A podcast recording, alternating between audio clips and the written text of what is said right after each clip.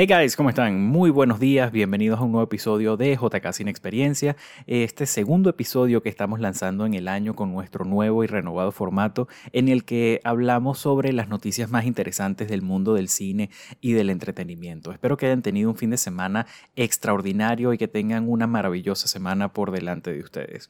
Em, por tratarse de la primera semana del año, digamos que no ha habido mucha actividad por parte de Hollywood, no hubo grandes anuncios, no hubo estrenos. Spider-Man No Way Home sigue haciendo una ridícula cantidad de dinero. Este fin de semana se convirtió en la octava película más taquillera de la historia, a pesar de no tener un release en China, a pesar de estar en medio de una pandemia global. Esto de verdad fue digamos, un, un accomplishment impresionante por parte de esta película.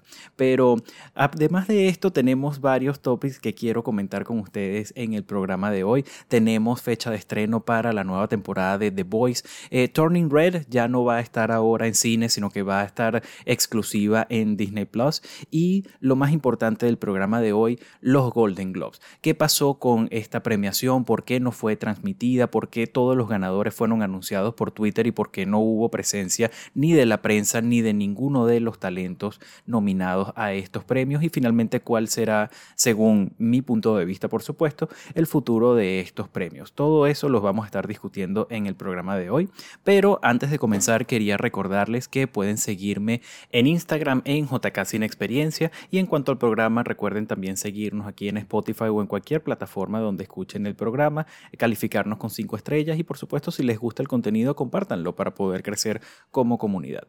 Dicho esto, guys, vamos a comenzar entonces con el primer topic, que es la nueva temporada de The Boys. Obviamente el género de superhéroes es el género más importante en la actualidad de Hollywood. No solo es lo que trae una mayor recaudación de taquilla, no solo es lo que despierta el mayor interés del público general, sino que también es lo que le permite a los estudios poder financiar pequeños proyectos y poder experimentar con otro tipo de géneros. Entonces, no exagero al decir que el género de cómic es el género más importante del entretenimiento actual. Y lo que hemos visto en los últimos años es que esta relevancia del género se ha esparcido del cine a la televisión y hemos tenido proyectos maravillosos, hemos tenido proyectos súper interesantes y lamentablemente también hemos tenido algunos que no han resultado del todo bien, por ponerlo en palabras amables. Pero dentro de esta larga lista de propiedades adaptadas del cómic a la televisión, existen tres que para mí son simplemente perfectas, que están tan alejadas de todo lo demás, que el writing es perfecto, que los performances son extraordinarios y que la serie en sí trasciende el mero género de superhéroes y se convierte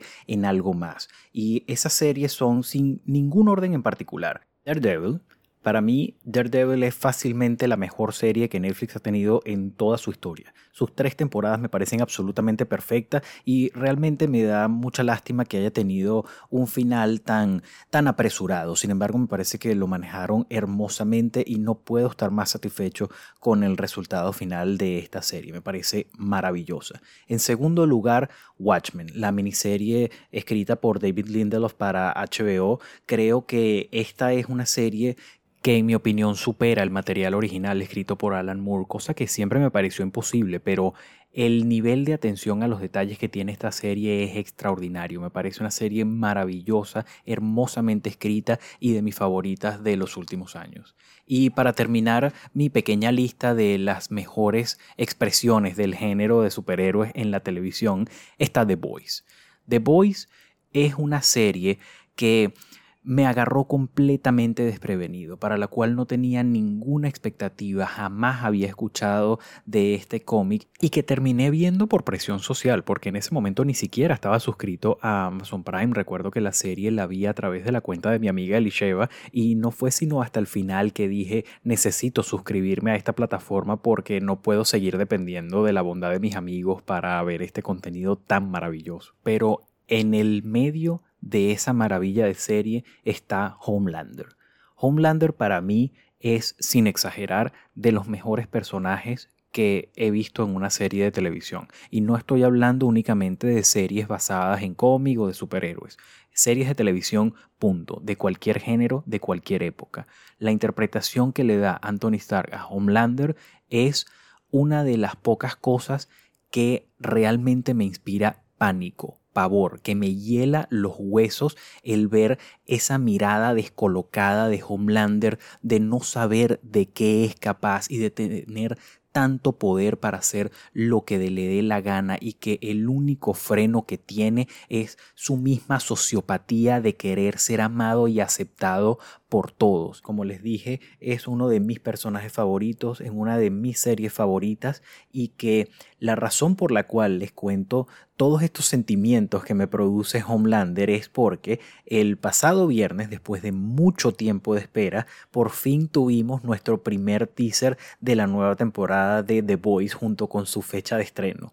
Es un teaser muy corto, es un video que no supera los 40 segundos, que no tiene una sola línea de diálogo y que no hizo falta más nada para emocionarme de aquí al cielo.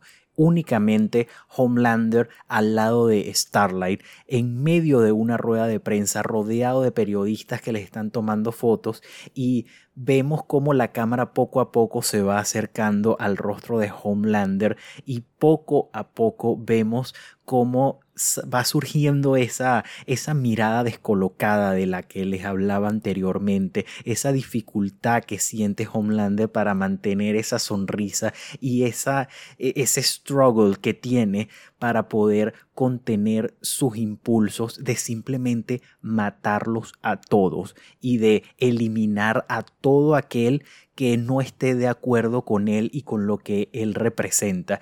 Y como les mencioné, es aterrador. Me encantó este teaser que cierra con la fecha de estreno de la nueva temporada y de verdad el 3 de junio no puede llegar soon enough. Debo decir que este tráiler hizo bastante bien su trabajo porque hasta el momento he tenido una actitud bastante pasiva con respecto a The Voice y creo que muy eh, lógicamente, porque ha pasado mucho tiempo desde la segunda temporada y a pesar de saber que la tercera temporada estrenaba este año, creo que tenía una actitud de sí, no hay problema, cuando estrene, sin duda la veré y posiblemente me guste bastante, pero puedo esperar.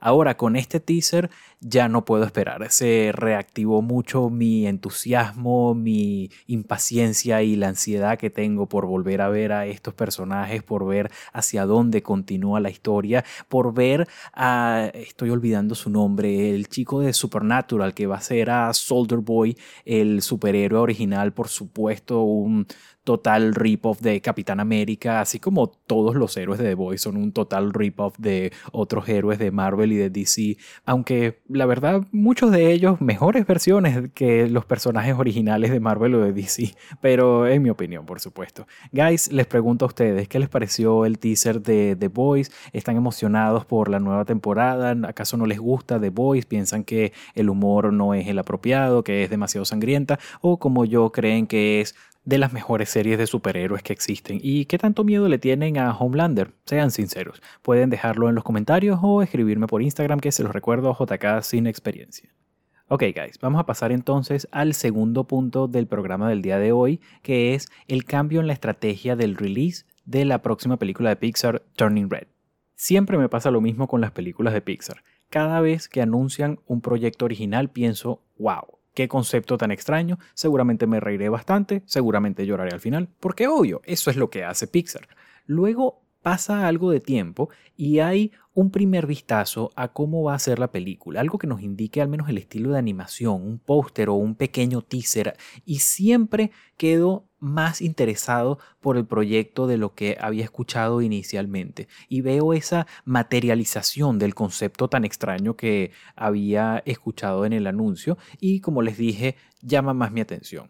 Y luego hay un primer tráiler y quedo absolutamente encantado con lo que estoy viendo y muerto de ganas por ver la película. Este proceso se repite en todas las películas de Pixar y Turning Red no fue la excepción. Cuando vi el tráiler de esta peli mi corazón se llenó de alegría porque obviamente la canción de It's Gonna Be Made de NSYNC y uno tiene un soft spot por ese tipo de música. Y en segundo lugar, la película se ve simplemente encantadora, se ve súper divertida, se ve súper charming y obvio estos son adjetivos que uno utiliza para calificar prácticamente todas las películas de Pixar, pero es por lo que se caracteriza el estudio. Películas eh, kid friendly que obviamente los niños van a disfrutar mucho, pero que principalmente son películas que los adultos disfrutarán mucho más en familia, como una experiencia colectiva y ese tipo de experiencias se tienen únicamente en el cine. Estaba muerto de ganas por ver esta peli en el cine en marzo y aparentemente me quedaré con mis ganas, porque Disney anunció que Turning Red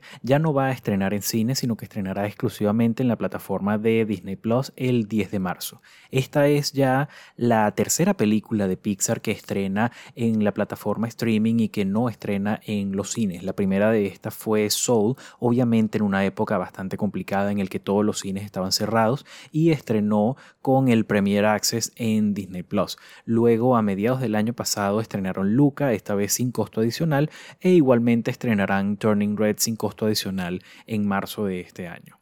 Personalmente no estoy muy contento con esta decisión, como les mencioné estaba bastante emocionado por ver esta película en el cine. Para quienes me conocen, soy un defensor del el theatrical window, de que una película estrene primero en cines y luego vaya a las respectivas plataformas. En primer lugar, porque para mí no hay nada mejor que ver una película en el cine. Y no importa el tamaño del televisor, no importa el home theater, no importa el 4K, no importa el, sillón, no importa absolutamente nada. No hay equipos que se pueda comprar e instalar en casa que se equipare a la experiencia de ver una película en el cine. Los que me conocen estarán cansados de escuchar esto, pero para mí el cine revela lo que una película es en realidad. Eso puede ser algo muy bueno, puede ser algo muy malo. He tenido experiencias en las que me sumerjo en la trama y estoy metido en un trance cinematográfico espectacular y hay películas que han hecho que me salga del cine de lo malas que son. Pero eso es porque no puedo conversar con nadie, porque no saco el celular, porque no estoy pendiente de otra cosa, porque no puedo darle pausa, porque estoy yo, el espectador, con la película, el producto. Ahora, Obviamente hay películas que se benefician de que uno las vea en la casa, películas que puedes darle pausa, que puedes comentar, que puedes estar un poco disperso y que la película de por sí no era lo suficientemente buena como para retener toda tu atención y el verla con la mente dividida, por así decirlo, termina beneficiando bastante a la película. Pero en retrospectiva no tienden a ser películas que uno recuerde mucho y es lo que me da lástima con este tipo de anuncios. Obviamente la situación no es una situación normal, obviamente los picos de Omicron están subiendo mucho, obviamente eh, la situación en los Estados Unidos está bastante delicada y me imagino que Disney siempre lo que, bueno, me imagino no, sin duda alguna, Disney y todos los estudios lo que van a tratar es de maximizar los beneficios que puedan tener de sus productos y en este caso consideran que va a ser a través de la plataforma. Lo respeto, lo entiendo, dadas las circunstancias, pero no puedo evitar sentir algo de lástima porque automáticamente al enterarme de que una película ya no va a estrenar en cines y va a estrenar directamente en una plataforma streaming, hace que pierda significativamente el entusiasmo que tengo por este proyecto. Y si pienso en las últimas dos películas de Pixar en la que Disney tomó esta estrategia, no son, por así decirlo, los mejores ejemplos de lo que puede hacer un estudio como Pixar. Me gustó Luca, me gustó Soul, pero Onward, que fue la última película de Pixar que vi en el cine, la amé. Es una película maravillosa, es una película espectacular que no puedo entender cómo no ganó el Oscar Mejor Película Animada ese año, pero esa es en mi opinión. Y lamentablemente Turning Red creo que va a caer en esa misma categoría de Soul y de Luca. Espero estar equivocado, espero que de aquí a muchos años podamos seguir hablando de lo maravillosa que es Turning Red, de lo buena que es, al igual como hoy en día seguimos hablando de Toy Story, seguimos hablando de Wally, seguimos hablando de Up y espero que logre trascender esa esa barrera tácita que es el ir directo a home video, directo a, streaming, porque creo que hay cierta magia, hay como un prestigio, le da una importancia a una película el estrenar exclusivamente en cines que se pierde. Ya cuando una película está disponible desde tu sofá, creo que es menos relevante, creo que se pierde entre tantas, tantas otras cosas que tiene para ofrecer una aplicación de, de, un televisor. Pero bueno, esa es mi opinión, espero que esta película sea muy buena y no creo que vaya a ser mala bajo ninguna circunstancia, pero es inevitable sentirme menos emocionado de lo que estaba ayer por esta peli. Pero díganme ustedes, guys, ¿qué les parece este anuncio? ¿Les gusta que esta película estrene exclusivamente en streaming? ¿No les gusta ir al cine? ¿O están molestos como yo de no poder verla en la gran pantalla y de tener una experiencia colectiva como deben hacerse al menos casi todas las películas? ¿O siquiera se están enterando de que existía esta película? Si no es así, vayan de una vez a buscar el tráiler y enamórense de este proyecto como yo, o como yo lo estaba al menos. Eh, déjenme en los comentarios y pueden comentarlo también en mi cuenta de Instagram. Ok guys, vamos a pasar ahora a la última sección del programa en donde vamos a estar hablando de los Golden Globe, los premios otorgados por la prensa internacional en donde ninguno de los nominados asistió a la ceremonia, ninguno de los ganadores comentó respecto al premio, fueron anunciados por Twitter porque no tuvo cobertura de ninguno de los medios y que básicamente están cancelados de Hollywood en este momento. Vamos a discutir qué fue lo que pasó con los Golden Globe y el por qué este rechazo de todo el medio artístico hacia esta organización. Pero primero que nada vamos a entender qué son exactamente los Golden Globe, cómo están conformados, cuál es su criterio para entregar los premios y creo que es bastante importante cómo se diferencian de una organización como la Academia Oscar. Así que vamos a hablar primero de los Oscar, a entender cómo funcionan y tener esto como base para luego hablar de los Golden Globe. Y van a notar por qué todo el backlash contra los Golden Globe en este momento. La Academia Oscar está conformada por más de 8.000 miembros. 8.000 personas que están directamente relacionadas con la industria del cine. Estas personas son directores, actores, productores, ingenieros de sonido, profesionales de todas y cada una de las disciplinas que involucra hacer cine todo el proceso del making of lo conocen a la perfección y que no se limitan únicamente a ver el producto final y a juzgar si les parece bien o les parece mal. Ahora, el proceso para que una película sea candidata a los premios de la academia comienza por el estudio. El estudio es quien va a llevar la campaña para que los miembros de la academia consideren a esa película para la categoría en cuestión. Por ejemplo, Warner Brothers tiene una campaña para que los productores, miembros de la academia, consideren a Dune para mejor película del año. Ahora, estos productores van a ver la película, van a examinar la película y de manera individual van a votar. Y de esa votación se determina si la película en efecto está entre las 10 mejores películas del año y por ende termina siendo nominada. Así ocurre con todas las nominaciones, con los actores. Para que un actor esté nominado al Oscar, terminan siendo los mismos actores miembros de la Academia Oscar quienes determinan esa nominación. Pero de nuevo, es una muestra demasiado grande. Son más de 8.000 profesionales de la industria quienes determinan esas nominaciones. Ahora, los Golden Globe son completamente distintos porque es una organización que está formada por periodistas, por periodistas que trabajen para un medio internacional, pero que tengan residencia en los Estados Unidos, principalmente en Los Ángeles o Nueva York. Y estos periodistas en total no son más de 70 personas. Ya por ahí empezamos muy mal, porque se trata de un grupo demasiado reducido y por lo tanto muy fácil de corromper una de las impresiones que tienen las personas de los Oscar es que son un grupo de 15 viejitos de más de 100 años que entre ellos se ponen de acuerdo para ver a quién le dan el premio. Y por la manera en que les acabo de explicar cómo funcionan los premios de la academia, no hay forma en que eso sea posible. No existe manera de que la, la corrupción que pueda haber dentro de la organización llegue a tal nivel que afecte de una manera radical un resultado para eh, los nominados. Ahora, los Golden Globe por supuesto que se prestan para esa corrupción. Esto comenzó con una pequeña serie que posiblemente hayan oído hablar de ella que se llama Emily Paris.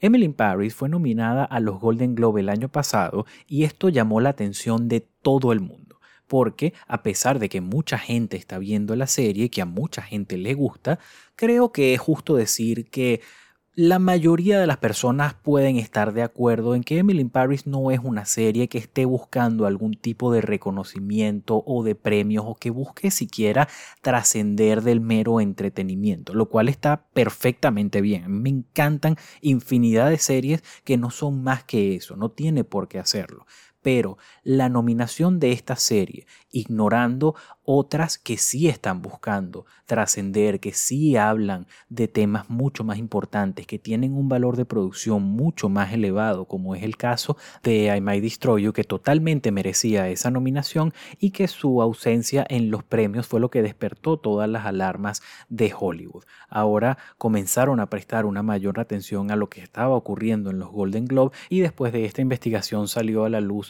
la razón por la cual está ocurriendo todo este backlash. En primer lugar, el nivel de corrupción que había en la organización. Se descubrió que como parte de la campaña de consideración de Emily in Paris, más de 20 críticos de los Golden Globe fueron trasladados de Los Ángeles a París con screening personalizados, hospedados en hoteles 5 estrellas, con visitas al set y con una infinidad de regalos exageradamente costosos. Básicamente sobornaron a 20 de los 70 miembros de la organización para poder incluir a Emily in Paris. Y en segundo lugar, se descubrió que de toda la organización, bueno, de todas, de los 70 miembros que conforman los Golden Globe, casi todos son hombres blancos heterosexuales y no hay una sola persona de la comunidad afroamericana que forme parte de esa organización. Ahora, esto no quiere decir que es que no hayan periodistas de la comunidad afroamericana que trabajen para un medio internacional residentes de Estados Unidos. Esto lo que demuestra es una clara agenda de exclusión, de contener, digamos, este pequeño comité, de no expandir, de no abrir las puertas a otras culturas y a otros puntos de vista, sino que siempre se quede dentro de este pequeño grupo elitesco. Y es por esto que existe este movimiento de cancelación en contra de los Golden Globe, porque están gritando que se trata de una organización en primer lugar muy fácil de corromper y en segundo lugar una organización racista. Ahora, desde que todo esto comenzó, los Golden Globe han tomado medidas, digamos, pobres para tratar de solucionar esta situación. En primer lugar, salieron diciendo que iban a ampliar su número, ahora parece que ya no son 70 personas, sino que llegan a los 80 y parece que agregaron algunos, creo que son unos 3 o 4 miembros de la comunidad afroamericana, lo cual obviamente la respuesta ha sido too little, too late creo que están perdiendo por completo el punto del reclamo. No se trata únicamente de colocar a dos o tres miembros solamente por cumplir, se trata de abrir las puertas, se trata de recibir a una cultura, se trata de, diversificación, se trata de no ver un contenido únicamente a través de un solo lente, sino traer riqueza y variedad, distintos puntos de vista y tener un número muchísimo más amplio. Honestamente no creo que los Golden Globe puedan recuperarse de esto. Creo que lo que ocurrió este domingo fue un statement de lo grave que está la situación, de los solos que se encuentran y de que ya no tienen ningún tipo de apoyo, de prestigio ni de credibilidad.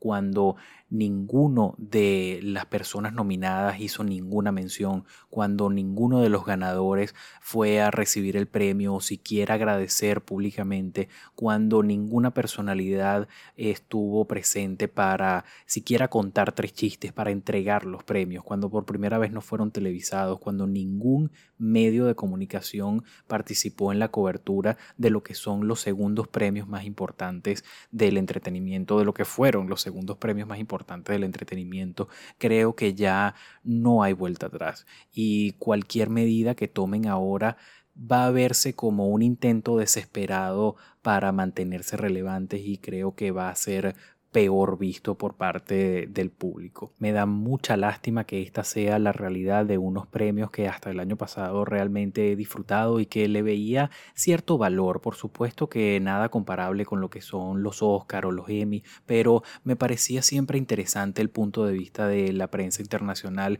y lamento mucho que, que esto, que esto haya ocurrido, no que haya salido la verdad, sino que la verdad sea tan lamentable como es. Espero que en un futuro próximo pueda haber una nueva organización mucho más justa, mucho más equitativa, que esté diversificada completamente y que tenga infinidad de miembros fundadores y que tengan cierto prestigio para poder premiar a las artes que tanto amamos y disfrutamos. Pero quién sabe, quizás el año que viene aparezcan los Golden Globe completamente renovados, que salga la noticia de que los 80 miembros fueron despedidos y que ahora hay mil miembros todos diversificados y todos súper jóvenes y todos involucrados con la industria del cine. Y en ese momento mi fe en los premios será renovada. Lo peor es que la lista de ganadores no está nada mal. The Power of the Dog ganó mejor drama, West Side Story ganó mejor comedia musical, categoría que para mí no tiene ningún sentido. Recuerdo que cuando ganó The Martian mejor comedia musical del año, solo porque no querían ponerla a competir directamente contra The Revenant, que ganó mejor drama del año. Estos premios han sido una mentira desde hace demasiado tiempo y creo que era cuestión de tiempo antes de que la industria y todos nos diéramos cuenta de, esta triste realidad. Pero bueno, guys, les pregunto, ¿ustedes sabían de todo este escándalo detrás de los Golden Globe? ¿Alguna vez le interesaron? ¿Eran sus premios favoritos? ¿Les extrañó no verlos este domingo? ¿Siquiera están pendientes de este tipo de ceremonias o son de las personas que se enteran al día siguiente a través de las páginas oficiales como Variety o The New York Times? De cualquiera que sea el caso, déjenlo en los comentarios, cuéntenme qué le parecen los premios y qué creen que va a pasar con la organización de la prensa internacional. Y dicho esto, guys, ahora sí hemos llegado al final de nuestro segundo episodio del año en esta nueva y renovada edición de JK Sin Experiencia. Una vez más, muchísimas gracias por acompañarme en este proyecto y por acompañarme aquí en el podcast. No olviden, por favor, suscribirse, darle like, calificarnos con cinco estrellas y si les gusta el contenido, compártanlo para poder crecer como comunidad y entre todos poder discutir los topics que más nos interesan sobre el mundo del cine y el entretenimiento. Les recuerdo mis redes sociales, pueden seguirme en mi cuenta personal JK al Cyber o pueden seguirme en Instagram en JK Sin Experiencia. Allí podrán encontrar mis reviews de las películas que voy viendo. La semana que viene súper emocionado porque vamos a ver Scream. No puedo creer lo feliz que estoy por ver esta saga que realmente no me gusta tanto. Soy fanático de la primera película y a partir de ahí todo me ha parecido horrible, pero por alguna razón estoy demasiado emocionado. Discutiremos eso en los reels de Instagram y en el próximo programa aquí en en el podcast. Eso será todo por esta semana, guys, y nos vemos pronto.